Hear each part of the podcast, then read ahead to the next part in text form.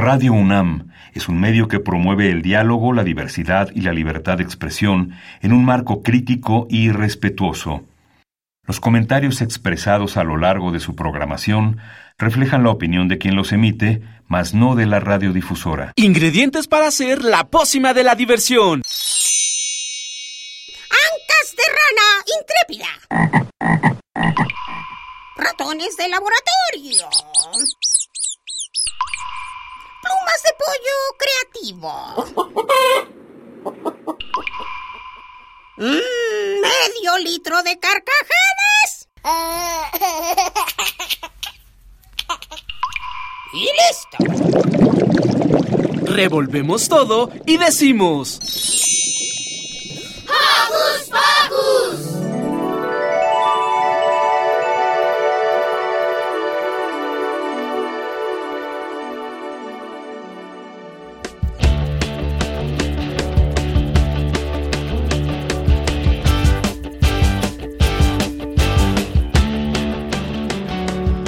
queridos Hocus Escuchas, sean bienvenidos a una nueva emisión de Hocus Pocus. Yo soy Silvia y estoy feliz de que nos puedan acompañar otro sabadito más. Les doy la bienvenida con un beso sonoro. Y yo soy Santi, me alegra que nos sintonicen una vez más. Y lo primero es mandarles saluditos a los jococonductores. También agradecer al equipo de producción, Car, Ale, Pablo y Sebastián. Y por supuesto no puede faltar un beso cariñoso para Alex. Y ahora sí, Santi, ¿qué te parece si iniciamos? Sí, porque hoy en Hocus Pocus les traemos una entrevista con el escritor chileno José Ignacio Valenzuela, que nos habla de su libro Cantinflas. Seguramente las mamás, papás y abuelitos de los Hocus Pocus saben de este famoso personaje mexicano. Después, Ale Matamoros nos explica cómo celebran los japoneses la primavera y el verano. Más adelante Yara conversó con el bibliotecario Alex Portilla de la Biblioteca de la Gastronomía Mexicana, que es parte de la Fundación Herdes. Además, Ricky nos explica cómo surgieron los emojis. Y para finalizar nuestra sección sanadora, Lisa Lado platicó con la doctora Lorena Carranza, pediatra del desarrollo. Y nos explican qué es la neurodiversidad. Esto se va a poner buenísimo. No se despeguen de su radio que ya arrancó. Hocus Pocus.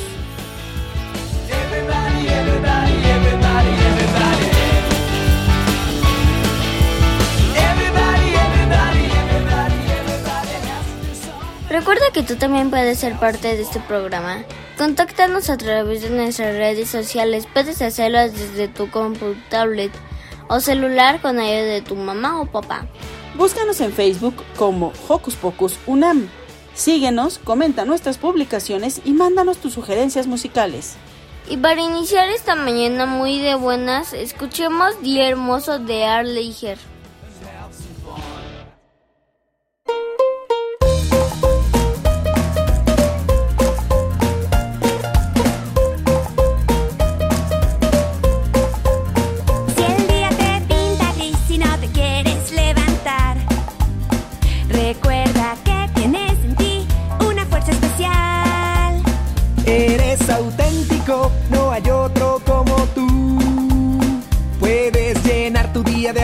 Saca lo mejor de ti. Si estás enojado, recuerda siempre es mejor hablar. Y si te sientes frustrado, respira y vuelve a empezar. Pues siempre, siempre, todo tiene solución. Solo confía, no lo olvides, no estás solo, tú eres un campeón. Hoy es un día hermoso, maravilloso, es para compartir el sol está brillando, pajarillos cantando al verte sonreír. Puede ser divertido con calor o frío, todo depende de ti. Pues no importa que llueva en plena primavera si decides ser feliz.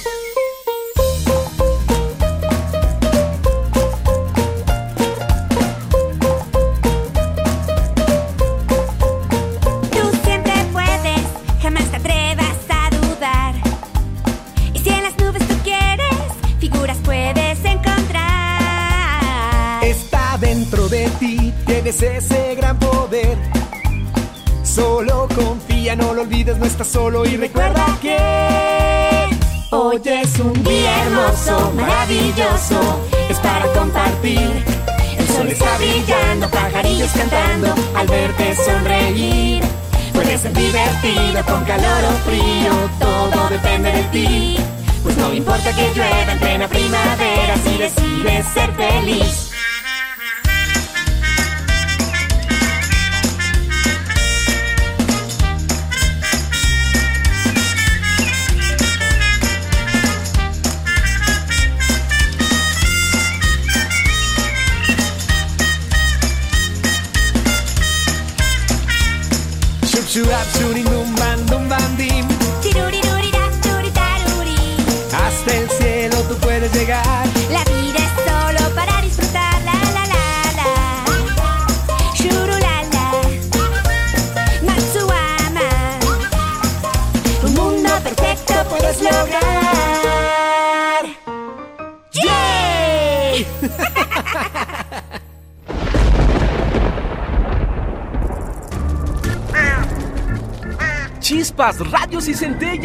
Estás en Hocus Pocus. Mario Moreno, mejor conocido por el nombre de su personaje ficticio más famoso, Cantinflas, fue un actor cómico y mexicano tan popular y querido en todo el mundo hispanohablante, que se le considera el Chaplin mexicano. Y esto fue lo que inspiró a José Ignacio Valenzuela a escribir un libro. Conozcamos todos los detalles en la siguiente entrevista.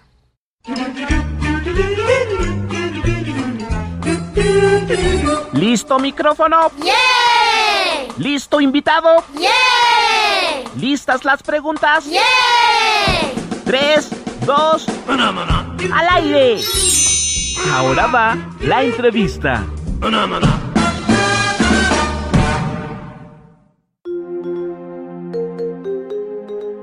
Hola Joco Escuchas, ¿cómo están? Yo súper contenta porque hoy está con nosotros uno de nuestros escritores favoritos que hemos tenido oportunidad de platicar anteriormente con él y bueno, hoy está nuevamente con nosotros para hablarnos de su más reciente libro. Le damos la bienvenida a Hocus Pocus a José Ignacio Valenzuela. Bienvenido, ¿cómo estás? Muy bien, encantado de estar aquí con ustedes de nuevo. Creo que esta es como mi tercera vez con ustedes, Sí, exacto. si Oye, no me equivoco. ¿A ti te gusta que te digan de una manera muy particular? Sí, ¿Cómo te gusta que te digan? Exacto. Chascas. Aquí en México, como tú bien sabrás por todo el tiempo que has vivido aquí, bueno, que viviste aquí, le llamamos apodos. ¿Por qué te gustan los apodos? Porque algunos Cucu escuchas les han enseñado o les han dicho que no es bueno poner apodos. lo que pasa es que el apodo que yo tengo es un apodo que no lo elegí yo, obviamente. Es un apodo que me pusieron a mí hace ya muchos años atrás en Chile, en el país donde yo vivo, porque chascas significa greñas. Chascas significa tener un pelo desordenado y sin peinar, que es un poco el pelo que yo tengo y que siempre he tenido. Entonces, el equivalente en mexicano sería el greñas. Ahora, yo también estoy muy de acuerdo contigo con el hecho de los apodos. Cuando los apodos son un insulto o cuando los apodos hacen referencia a un defecto físico o cuando los apodos hacen referencia a algo en un cuerpo humano que está en el fondo causándole un dolor a la persona al decirlo, yo soy completamente enemigo de los apodos. Me parece que uno no hace eso. Ya a estas alturas de la vida uno no hace eso. Uno se mete con los cuerpos ajenos. Pero con el pelo es una cosa que además hace 30 años que me dicen a mí y es algo que a mí en lo personal me gusta. Por lo tanto, no es algo que me genere un problema, ni un conflicto, ni un dolor, ni un trauma. Pues con ese apodo particular no tengo ningún problema. Entonces estaríamos pensando que si nos gusta es una cuestión de consentimiento. Si nos gusta y lo aceptamos, Exacto. está bien. Exactamente, exactamente. Si alguien quiere decirme, no sé, el ojiverde, porque tengo el ojo verde, o el ojo de uva, no sé, pues si a mí me provoca risa y no me molesta, pues está bien. ¿Por qué me va a molestar que alguien cariñosamente quiera referirse a mí de una manera? Pero si ese apodo viene cargado de un insulto o representa algo negativo, o viene dispuesto a generar un dolor en mí, pues no tengo por qué aceptarlo, evidentemente. Ay, pues qué bueno que nos estamos poniendo de acuerdo. Yo sería algo así como la Chasca 2 o la Chasquis, porque siempre ando también muy greñuda. La Chasquis, tú serías la Chasquis porque además tengo un pelo precioso. Gracias. Vamos entrando en materia, Chascas. Me gustaría que retomáramos, lo hemos preguntado en alguna otra ocasión, pero para nosotros es bien importante destacar justo que la literatura infantil es tan importante como cualquier otro tipo de literatura. Y tú te has dedicado a escribir libros para adultos, para más adultos, para menos adultos, para jóvenes, para niños, para más niños. Háblanos por favor acerca justo de la importancia de escribir con el mismo respeto, con la misma pasión y con la misma entrega para todos los públicos. Pues mira, la verdad, te voy a ser muy honesto, yo no me pongo ni más inteligente ni menos inteligente cuando escribo un tipo de literatura o cuando escribo otro. Mi proceso creativo es exactamente el mismo la manera en la que yo invento las historias, uso las mismas neuronas para cuando escribo para niños que para adultos. Pero sí te puedo decir una cosa, para mí escribir para niños es lo más difícil que hay, porque para mí los niños son los lectores más críticos. Un adulto es capaz de ser un poco hipócrita a veces y decir, mira, ¿sabes qué? No me está gustando tanto este libro, pero lo voy a terminar porque siento que el personaje es interesante, etcétera. Pero un niño o una niña a la que tú no cautives de entrada y que por alguna razón no le gustó tu libro, no va a haber fuerza humana que lo haga leer el libro. Cosa que me parece muy bien. Hay demasiados libros en el mundo como para perder tiempo en libros que a uno no le gusten. Por lo tanto, los críticos para mí más feroces siempre han sido los niños y las niñas.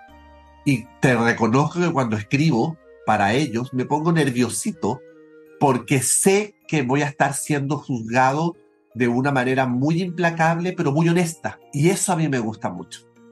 Y te diría yo que en esta carrera, tal como tú bien señalas, en la que tengo libros para todas las edades, sin duda mis favoritos son los que van dedicados al mundo infantil mi abuela la loca, mi tío Pachunga, tantos otros, Pepito y la calle más aburrida del mundo, Pepito y la casa embrujada, un monstruo en la familia, y ahora mi más reciente libro para niños, que es un homenaje a Cantinflas. Entonces, esos libros para mí tienen un lugar en mi corazón súper destacado y son los libros a los que vuelvo siempre. Y además son los libros que más, más regocijo y alegrías me han dado justo háblanos acerca de esta publicación. ¿Por qué escribir sobre Mario Moreno Cantinflas? Personajes del mundo hispánico, esta colección que Alfaguara nos trae y nosotros en esta ocasión nos toca, conoce a Mario Moreno Cantinflas.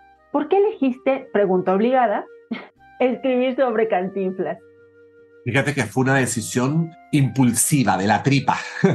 Cuando de la editorial me llamaron, porque ellos tienen esta serie que se llama, como tú bien dices, Personajes del Mundo Hispánico. Y en esta serie hay personas de todas las nacionalidades. Está Picasso, está Cervantes, está Pablo Neruda, está Gabriela Mistral, que son grandes próceres del mundo hispánico.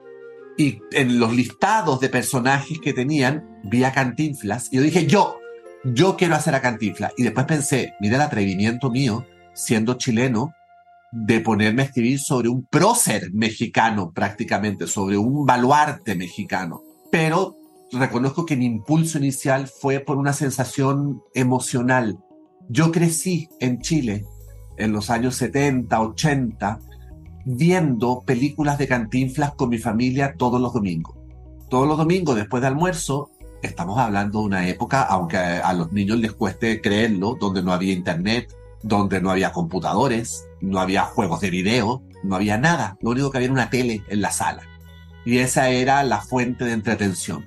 Entonces yo me acuerdo que me sentaba con mis papás, con mis hermanos, y veíamos películas de cantinflas, algunas en blanco y negro, algunas en color.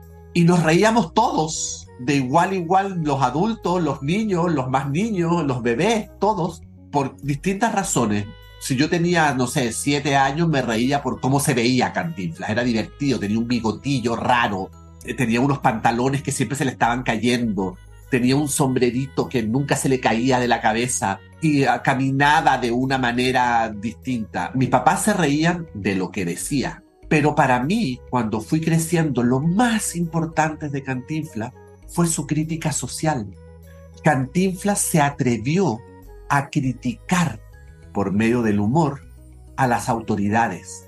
a la iglesia, a los poderosos, a los que hacían pasar problemas a las personas pobres y los denunciaba a través de sus películas y nos enseñaba de alguna manera a tener pensamiento crítico, a ser críticos con las injusticias, a ser críticos con el dolor de otras personas, a ser críticos sobre desigualdades. Claro, eso no era lo que uno veía de entrada cuando veía una película de Cantinflas, uno se quedaba con el humor, pero detrás del humor había unas verdades muy fuertes, muy poderosas y yo creo que muy importantes para la sociedad. Y eso es algo que yo quise rescatar y quise regalárselo a los niños de esta generación porque por desgracia, en México, en Chile, en Estados Unidos, donde yo vivo, los niños no saben mucho de Cantinflas ya. Saben, a lo mejor les suena el nombre, pero no han visto muy probablemente su película o no saben realmente quién era Mario Moreno Cantinflas, las cosas que hizo, y yo quise de alguna manera rescatar eso y traerlo a las nuevas generaciones.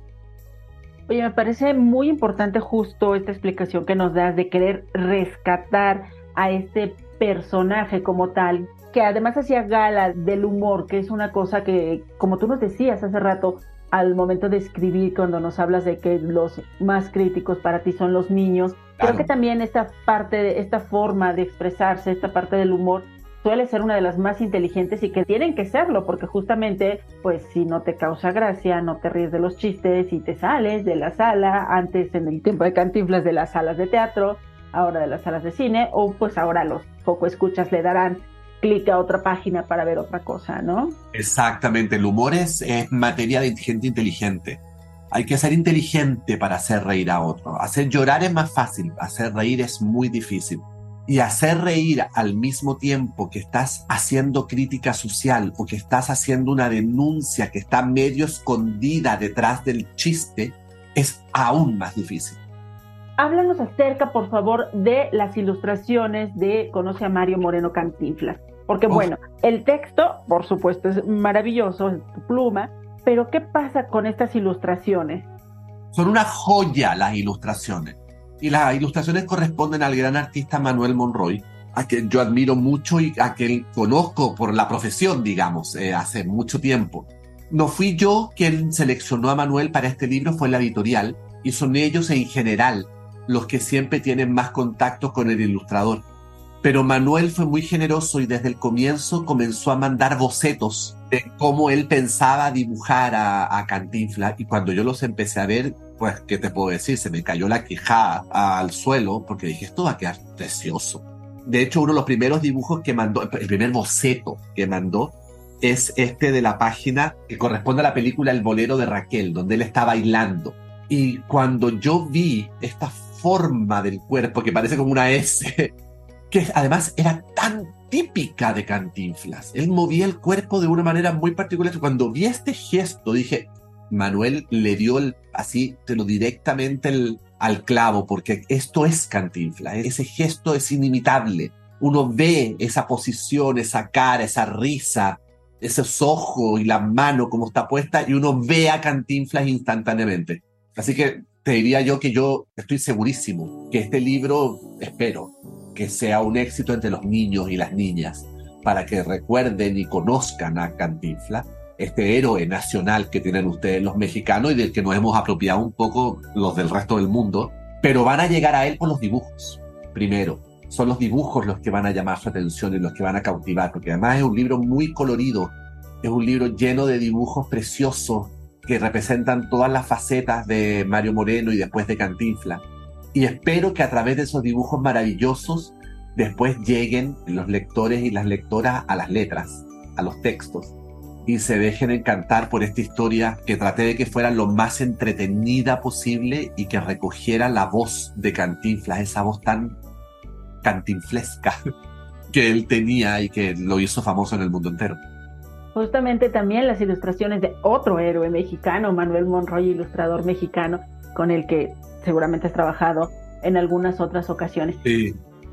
Una de las cosas que más me gustaba a mí de Cantinflas era una serie pequeñita que se llamaba algo así como Cantinflas en la historia o unas cápsulas de Cantinflas. El, el show de Cantinflas. El show de Cantinflas.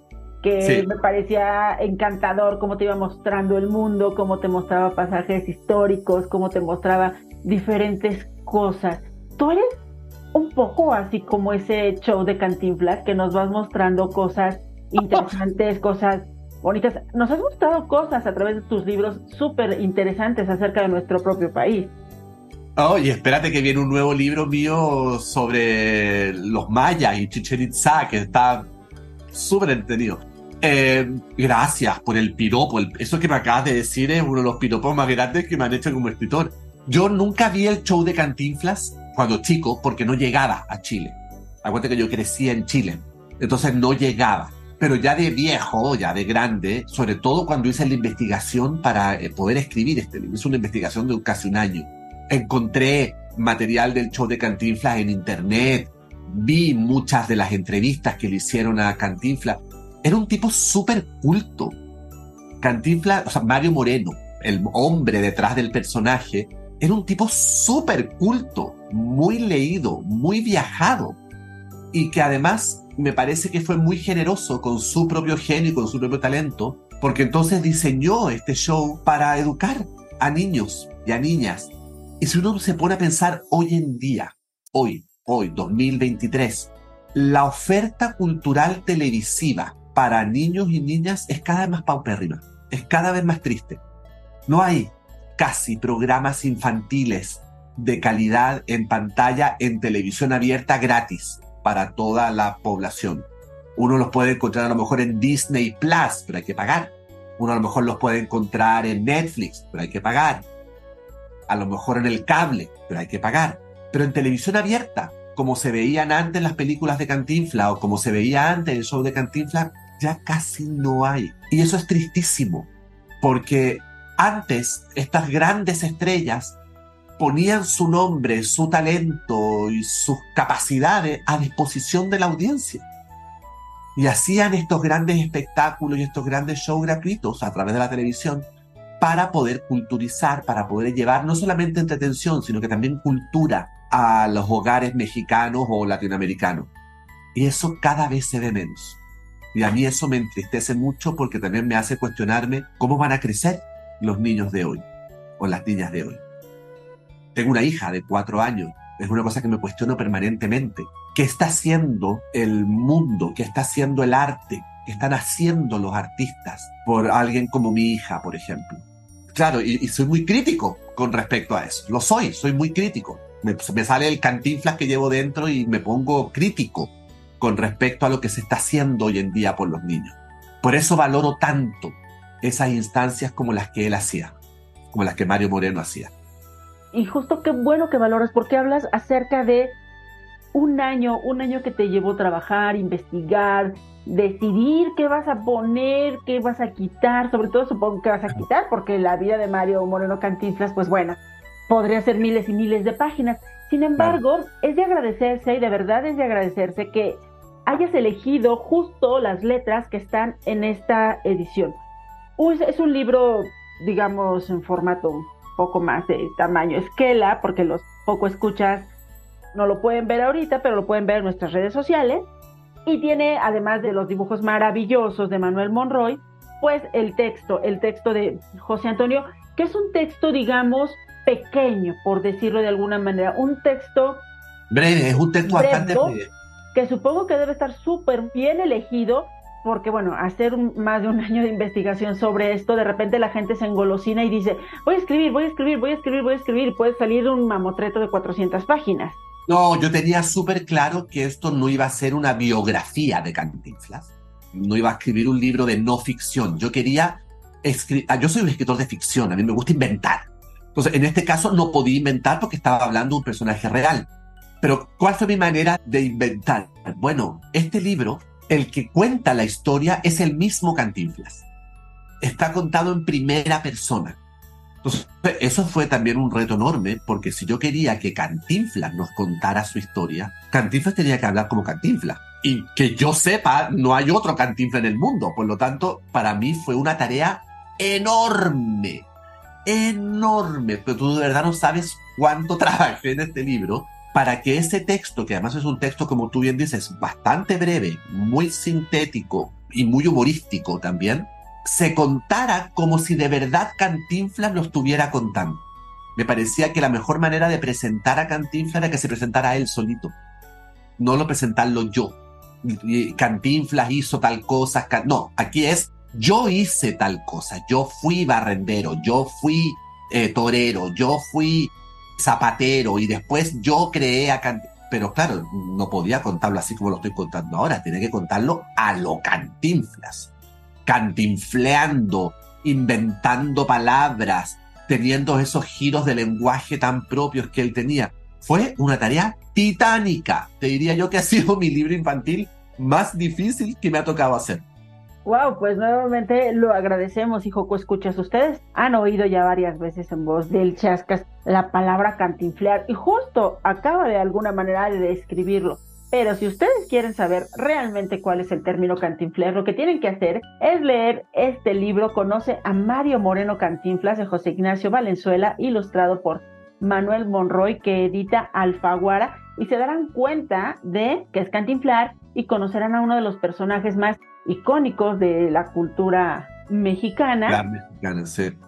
Y conocerán obviamente más acerca de Chascas de José Ignacio Valenzuela. Déjame decirte que justo Santiago mi hijo y uno de los conductores acaba de hacer una reseña de Pepito y la calle más aburrida del mundo y es la reseña, digamos, más larga que ha hecho porque, como todos los niños, él tiene ocho años, pues hace tres, cuatro renclones y claro.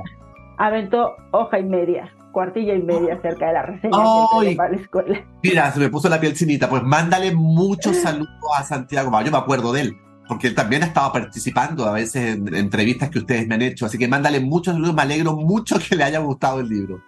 Está muy bien, y bueno, también yo sigo leyendo, déjame decirte, Chascas, que yo sigo leyendo como niña. si no me gustan las primeras, pues lo dejo, hago caso a, a mi intuición y lo dejo, pero justo quiero decirle a los Joco Escuchas que con el material, con todo lo que José Ignacio con todo lo que el Chascas escribe para nosotros los Joco Escuchas, no sucede eso. Así es que una vez más les recomendamos la literatura de José Ignacio Valenzuela y pues lean, lean y también lean a Conoce a Mario Moreno Cantinflas, que como ya dijimos es uno de los iconos mexicanos editado por Alfaguara. Y al primer Joco Escucha que nos escriba a nuestras redes sociales y nos diga qué es cantinflear, porque ya lo dijo el Chascas hace ratito, pues le vamos a regalar esta edición de conoce a Mario Moreno Cantinflas. ¿Te parece bien, Chasca? Me parece genial, me parece estupendo que regalemos un ejemplar.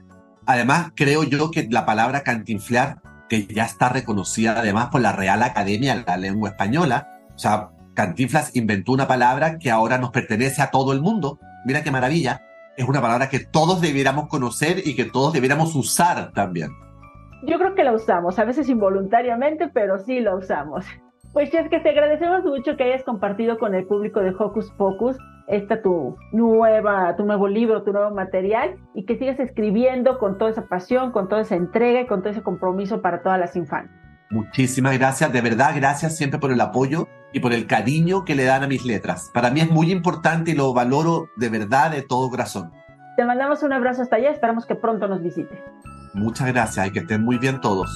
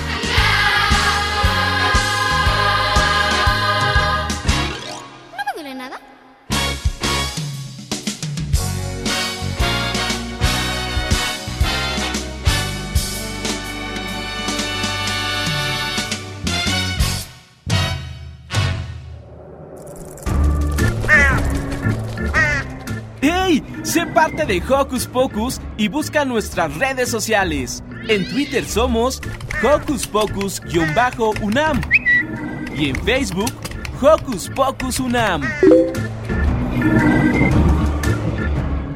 Joco, escucha, ¿sabes cómo se originaron los emojis? No te preocupes, Ricky nos lo explica a continuación.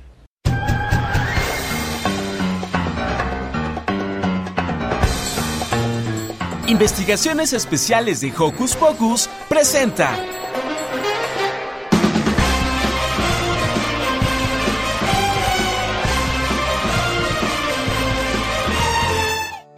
Hola Joco Escuchas. Yo soy Ricky y hoy les hablaré de los emojis. Los emojis surgen a partir del conjunto de formas. En 1999 surgen los primeros emojis a color, siendo lanzados 176 iconos de 12x12 por la empresa NTT Docom. Para el 2012, todos los sistemas operativos ya tenían emojis. En 2015 se puede cambiar el color de piel de los emojis. En 2018 aparecen emojis representando culturas y personas con capacidades distintas entre muchas otras características más. Los emojis facilitan decir lo que una persona siente o piensa. El 92% de los usuarios de Internet usan emojis y a diario son enviados más de 6 millones de emojis. Los emojis hoy en día son parte del lenguaje y facilitan la comunicación. Cada día hay más emojis representando la diversidad que existe. Comida, signos, la vida cotidiana, transportes, países y mucho más. El 17 de julio es el Día Mundial del Emoji, por la fecha de algunos emojis del calendario. Yo soy Ricky y me despido. Adiós. Hakuna Matata. Una forma de ser. Hakuna Matata. Nada que temer. Sin preocuparse, es como hay que vivir.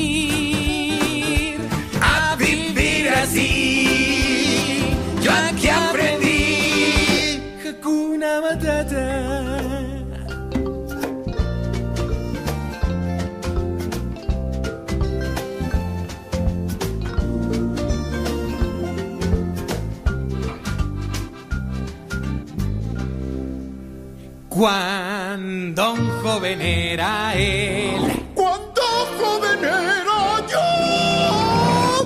Muy bien. Gracias.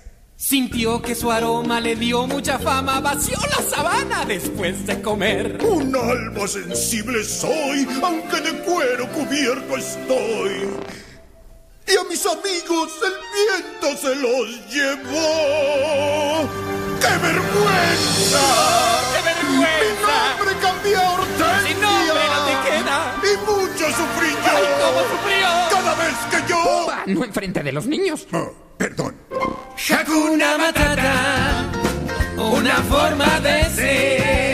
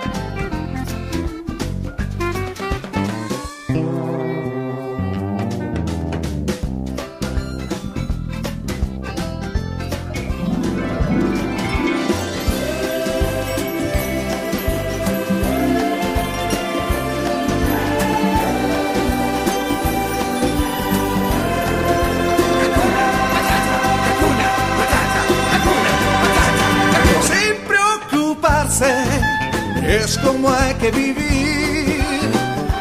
A vivir así, yo aquí aprendí. Hakuna Matata. Hakuna Matata.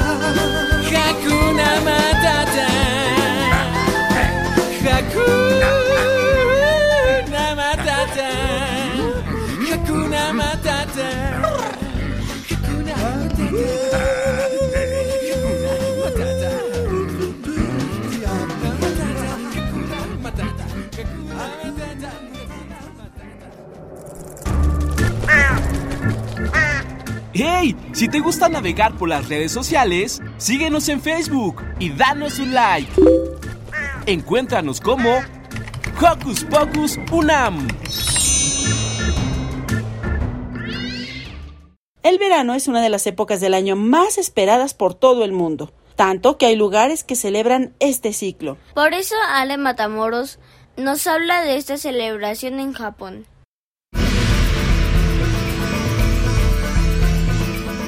Hola, hola Joco Escuchas. Yo soy Ale Matamoros y este sábado les quiero platicar acerca de las tradiciones de verano en otros países. ¿Te has preguntado qué hacen o qué se acostumbra hacer en Japón? ¿Cómo pasan los niños el verano? Pues hoy te resolveré esa duda. Así que, si ya estás listo, comencemos. Hanami es una tradición japonesa, donde familias enteras se reúnen debajo de la flor de cerezo, una flor muy arraigada a la cultura japonesa. La palabra hanami significa mirar las flores, pues en esta época se contemplan las flores de cerezo. Y muchas niñas y niños se reúnen con su familia a disfrutar de este evento natural maravilloso y disfrutan de comida y bebidas debajo de las flores de sakura. Así se le llama la flor de cerezo en japonés. La tradición del hanami se importó de China durante el periodo Nara, de los años 710 al 794, manteniendo la costumbre de celebrarlo cada año durante el florecimiento de los ciruelos. Posteriormente, durante el periodo Heian, de los años 794 a 1185, se modificó la costumbre y comenzó a celebrarse el Hanami durante el florecimiento de los cerezos, o Sakura. A partir de este momento, la flor de cerezo adquirió un carácter sagrado debido a que durante la primavera se produce la siembra de arroz, acompañada de rituales para que protejan las cosechas. Además, las flores de cerezo tienen un significado muy interesante, pues debido a que los cerezos mantienen sus flores durante poco más de 10 días, su flor simboliza la brevedad y fragilidad de la vida. En Japón hay un refrán que dice, el sakura son 7 días, que quiere decir que es una época muy breve lo que unido a su popularidad hace que todo el mundo quiera celebrar el Hanami. Y te voy a contar algo muy curioso. El Hanami también se celebra de noche y cuando se celebra de noche recibe otro nombre y este se denomina Yosakura, que significa cerezos de noche. Para celebrar este acontecimiento, la mayoría de personas visten de manera tradicional, con un kimono o yukata. Ya teniendo su vestimenta tradicional, se sientan debajo de un árbol de cerezo, en una forma de picnic, a compartir el gran momento familiar o en pareja, y suelen comer sushi en muchas formas diferentes. También es muy común que contengan karage, que es una forma de preparar el pollo frito. También los hay con yakisoba o tamagoyaki, entre muchos más. Hay quien se lleva sopa de miso en termos para mantenerlo caliente. Sin duda alguna, este evento va mucho más allá que solo la contemplación de flores de cerezo. Los japoneses valoran especialmente las satisfacciones breves pero profundas. El hecho de sentir, ver y oler la floración del cerezo en un breve espacio de tiempo les hace considerar que los momentos efímeros de felicidad pueden durar toda la vida. De esta forma, recuerdan y sienten lo importante y agradable que es vivir la vida. Qué bonito, ¿no creen? Escríbenos en nuestras redes sociales qué te pareció este evento y todo el significado que lleva. Yo soy Ale Matamoros, nos vemos pronto. Bye bye.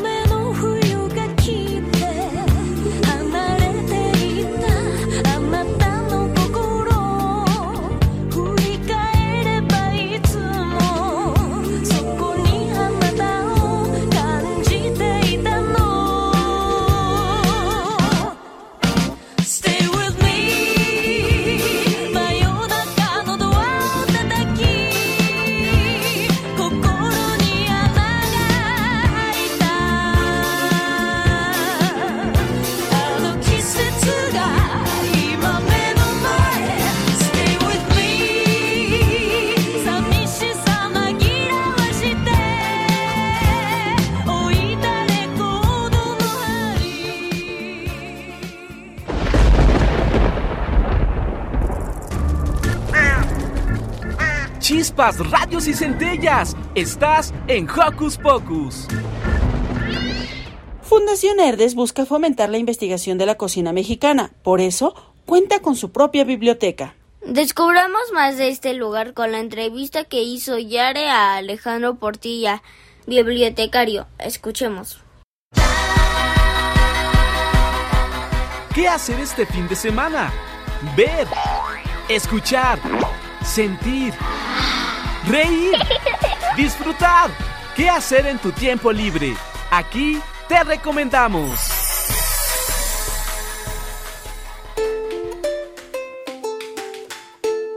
Hola, Joco Escuchas. Hoy vamos a hablar con Alex, bibliotecario de la Biblioteca de Gastronomía Mexicana. Bienvenido. Hola Yaret, ¿cómo estás? Gracias por la invitación y a todo el equipo de Hocus Pocus. Igualmente, dinos, ¿qué hace un bibliotecario? Porque cuando nos dicen eso, tipo, no sabemos qué hacen en realidad, porque hay mucho detrás, ¿no? Efectivamente, mira, te cuento un poquito lo, sobre la labor de la, de la biblioteca, pero antes te comento que esta es una biblioteca especializada en gastronomía mexicana, ¿sí? Aquí básicamente es un espacio donde pueden encontrar diferentes tipos de, de materiales como libros, revistas, material audiovisual y didáctico. En esta biblioteca especializada en gastronomía mexicana, pues tenemos todo este tipo de información sobre lo relevante para preparar platillos a través de diferentes recetas y utilizando diferentes ingredientes. Entonces mi labor es poder promover todos estos documentos en diferentes soportes, precisamente para que estén al alcance de cualquier usuario que esté interesado en la gastronomía mexicana. Ok, ¿cuál es el objetivo de la biblioteca? El objetivo es poder brindar este el mejor servicio divulgando todos los materiales que tenemos en, en el acervo. Aquí actualmente tenemos 7.200 títulos. Todos tienen que ver con gastronomía mexicana y realmente ese es nuestro objetivo, que este, se acerque todo este material para los usuarios que requieren cualquier tipo de información respecto a esta especialidad. ¿Cómo surgió la idea de la biblioteca? Bueno, mira, aquí en Fundación eh, nos manejamos tres áreas.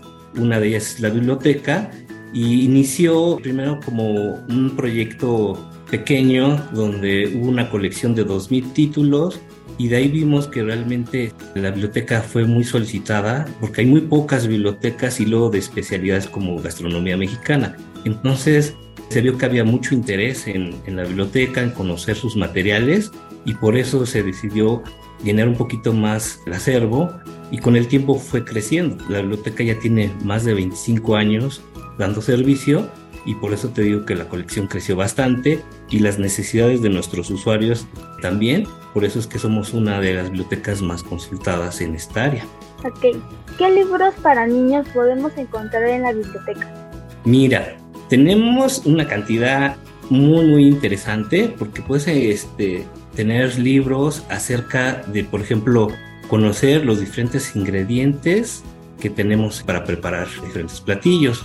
Algunos que hablan sobre frutas, verduras, cereales, tubérculos o este, alimentos de origen animal. Pero también tienes la forma de, de encontrar recetas divertidas, nutritivas, la parte de repostería para que hagas pastelitos, galletas, dulces, también libros que hablan sobre los utensilios de cocina para que tú aprendas cuáles son, este, cómo se llaman, para qué se utilizan y así puedas preparar pues, muchas recetas, en este caso infantiles, porque la biblioteca maneja una sección de libros infantiles. Y de hecho también tenemos un libro que se produjo aquí en Fundación Herdes en colaboración con El Naranjo, que se llama Navegantes en la Cocina. La autora es Berta Iriar y la ilustradora Lorena Mondragón. De hecho, el día de mañana se va a presentar en Ciudad Juárez para dar a conocer este libro que habla sobre pues toda esta parte de una aventura en la cocina. Y dinos, ¿qué es lo que más te gusta de tu trabajo? Mira, lo que más me gusta es poder compartir, digamos, todo lo que tenemos aquí de acervo a los usuarios, brindarles una atención muy cálida, poder satisfacer sus necesidades de información que tienen y por eso es que me agrada mucho atenderlos cuando nos visitan aquí en, en la biblioteca y poderles apoyar o recomendar algún material. que ellos requieran. Y dinos, Alex, dinos por favor, ¿cuáles son los libros que tú recomiendas para que los niños vayan a leer y que más te gusten? Ok, mira, tengo uno que es de la editorial iberoamericana, que se llama Mis primeros libros de cocina. Aquí básicamente estos libros es una colección donde tú puedes este, encontrar diferentes temas, por ejemplo, temas para fiestas, para repostería, para cumpleaños. Entonces, este libro me gusta mucho porque son platillos muy fáciles de hacer y que los puedes este, entender muy fácil, siempre lógico con la ayuda de, un adulto para que te apoye a hacerlos.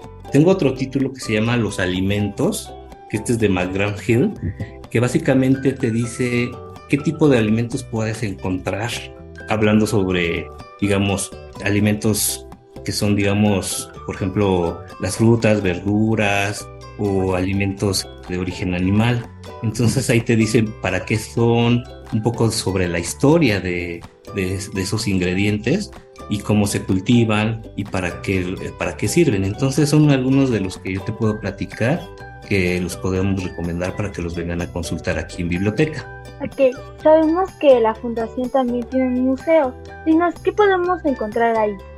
Ok, mira, el museo básicamente te explica las cocinas mexicanas, todo el origen desde la parte prehispánica, cómo era una cocina este, desde esa época, una cocina virreinal y una cocina ya este, moderna, que es la actualidad, donde ya este, aparecen los electrodomésticos. Entonces ahí tú puedes entrar y ver cómo ha cambiado a través del tiempo pues, las cocinas este, aquí en México. Muy interesante todo este tema sobre que hay mucho que explorar para los niños, ¿no? Así es. Y además, ¿puedes invitar a los que escuchas a visitar la biblioteca y dónde se encuentra? Claro que sí, mira, con todo gusto los invito a que vengan a conocer la Biblioteca de la Gastronomía Mexicana. Estamos ubicados en Seminario 18 en la Colonia Centro. Estamos al lado de Catedral, donde ustedes pueden ingresar a nuestras tres áreas, ya que tenemos la biblioteca, el museo y el centro de interpretación, donde pueden visitarnos y van a conocer y aprender muchas cosas. Bueno, con esto terminamos y por favor dinos sus redes sociales si tienen claramente. Ok, mira, nuestras redes sociales en Facebook es arroba Fundación Herdes AC, en Instagram es arroba fundación.herdesac, en Instagram Fundación Herdes. Muchas gracias Ale, por aceptar la entrevista y nos veremos. Gracias a ti, Yare. Cuídate mucho. Bye. Adiós, que escuchar.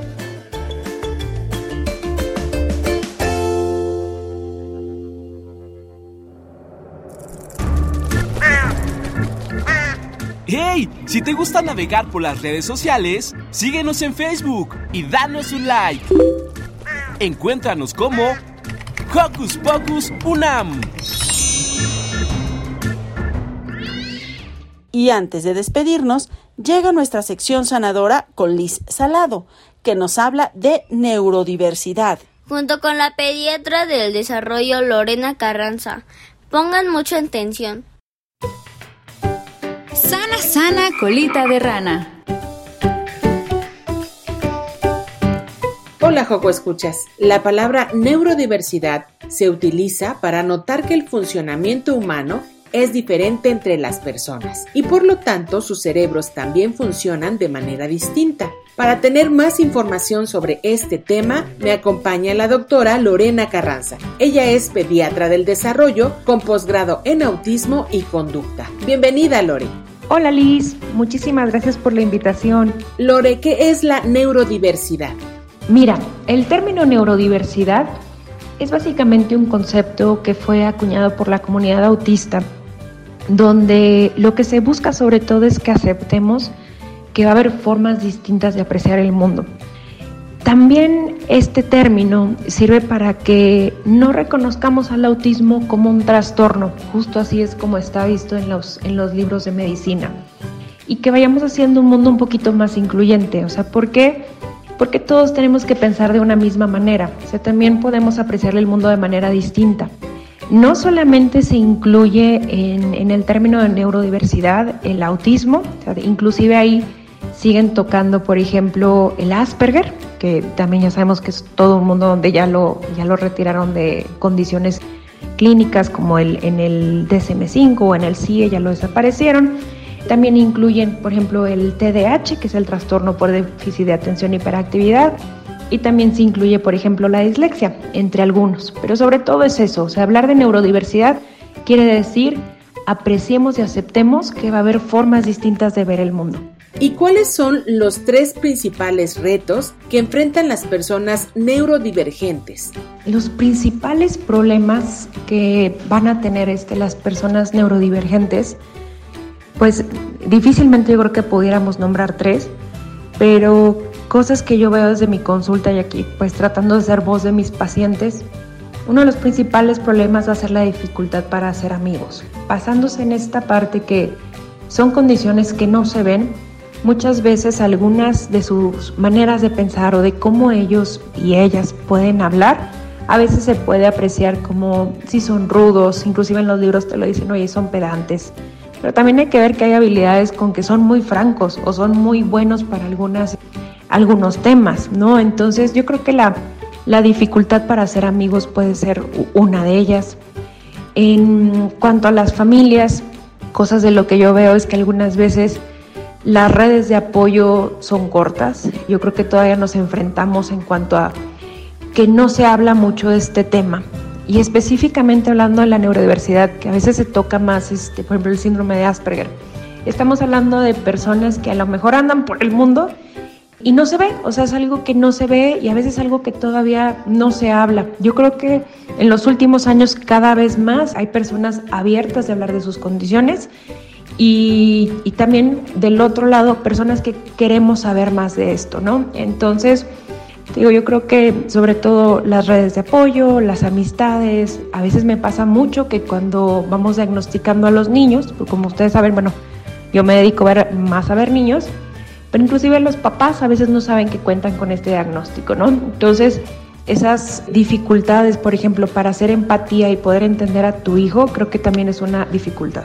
¿Nos podrías recomendar cuentos, películas o historias sobre personas neurodivergentes que nos ayuden a comprender más sobre esta condición? Ahora ya han surgido muchas series y muchos libros y me da gusto que cada vez me parece que van más apegados a la realidad. Y mira, de series que a mí me han gustado mucho ha sido la de Atypical, que es una historia acerca de, de un joven, cómo cursa él este con problemas este, en su adolescencia. Creo que es una serie que ha llevado muy bien este, la caracterización de una persona con autismo. En cuanto a los libros, les pudiera recomendar para los niños Mi hermano Luca. Existe otro libro que habla desde el punto de vista de una persona con autismo que se llama El curioso incidente del perro a medianoche. Realmente el autor este, leyó mucho al respecto y se mete dentro de un cerebro de una persona con autismo. Últimamente, de hecho apenas salió este año, Mateo el tiranosaurio autista, ese también se lo recomiendo muchísimo. ¿Dónde podemos contactarte, Lore, en caso de requerir más información? Me pueden encontrar en el Instagram en doctora Lore-neurodesarrollo y en Facebook la misma cuenta, doctora Lore Neurodesarrollo. Muchas gracias por la invitación, Liz. Yo soy Liz y nos escuchamos muy pronto aquí en Hocus Pocus.